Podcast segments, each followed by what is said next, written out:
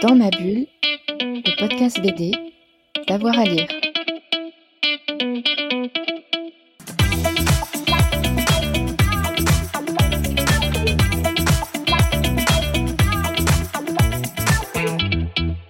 Euh, bah bonjour, euh, du coup, euh, je voulais vous parler de Néo, qui est adapté d'une série de romans pour jeunes publics de Michel Bussy, qui a été donc scénarisé par Max Lermenier, qui s'est chargé de l'adaptation, euh, qui a été dessiné par Jet, et euh, ils ont été rejoints pour le tome 3, qui est sorti cette année, par De Martino euh, à la couleur.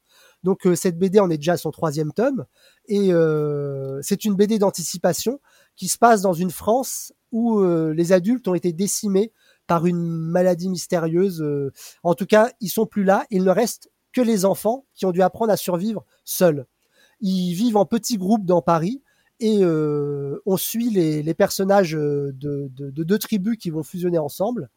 Et euh, malgré cette fusion, il va rester des, tensions et des tas d'intrigues qui vont se nouer au fur et à mesure de l'histoire.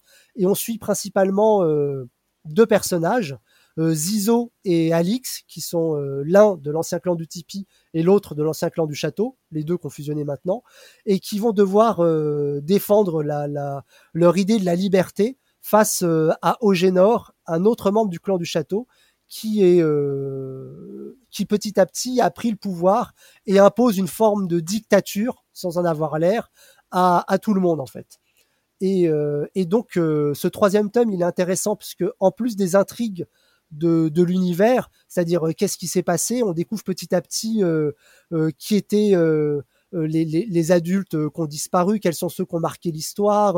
Il y a des, des nouveaux enfants qui apparaissent, mais que les autres considèrent comme des prématurés. Enfin, il y a tout un univers mystérieux qui, qui, qui se crée où on découvre petit à petit le, le, le, le- les, les- les- raisons d'être, en fait, les événements qui ont, ont amené à tout ça. Et à côté de ça, il y a toute cette ambiance euh, très politique dans ce troisième tome où euh, Ogénor passe discrètement de, du commandement à la dictature, en fait. Et euh, les, les autres enfants, il y en a parmi eux qui est un peu plus calé et qui décortique un peu toutes les techniques qu'il emploie pour s'imposer comme dirigeant et euh, qui font que euh, c'est pas seulement un dirigeant éclairé, mais on est plutôt là vers un dictateur euh, qui est en train de, de, de, d'orienter la peur des gens vers euh, justement ces enfants nouvellement arrivés en les dénonçant en disant ils sont différents ils sont pas comme nous euh, ils sont peut-être même pas humains. Donc il faut s'en débarrasser. Et du coup ça lui permet pendant ce temps-là ben, de prendre petit à petit le pouvoir en fait. Donc une- technique qu'on reconnaîtra malheureusement euh, dans, notre histoire, quoi. Et, et c'est ce qui donne aussi tout l'intérêt de ce troisième tome.